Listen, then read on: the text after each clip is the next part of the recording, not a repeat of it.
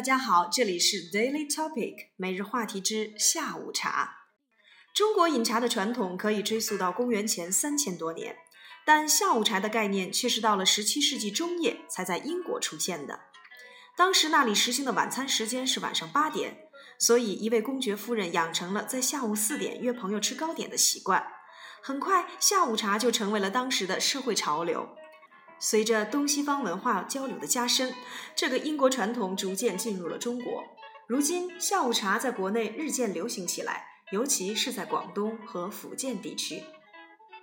饮茶的传统，the tradition of drinking tea，the tradition of drinking tea，追溯到，date back to，date back to，追溯到。概念，concept，concept。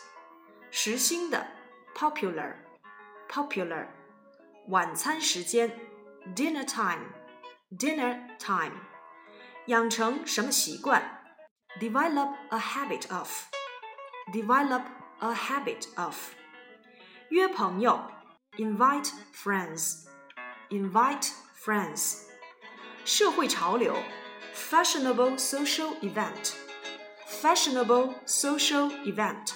社会潮流、文化交流 （culture exchange）、cultural exchange，加深 （deepen）、deepen。Although the tradition of drinking tea dates back to more than 3000 BC in China, it wasn't until the mid 17th century in the UK that appeared the concept of afternoon tea.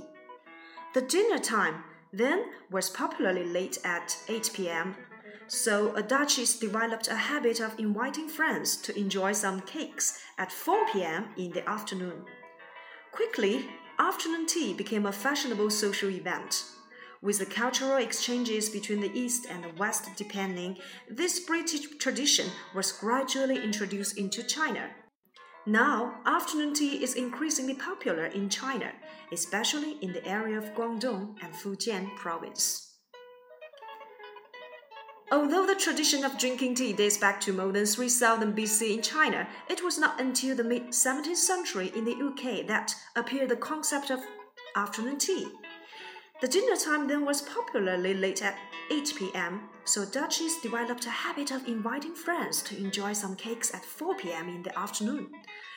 Quickly, afternoon tea became a fashionable social event. With the cultural exchanges between the East and West depending, this British tradition was gradually introduced into China. Now, afternoon tea is increasingly popular in China, especially in the area of Guangdong and Fujian province. Müzik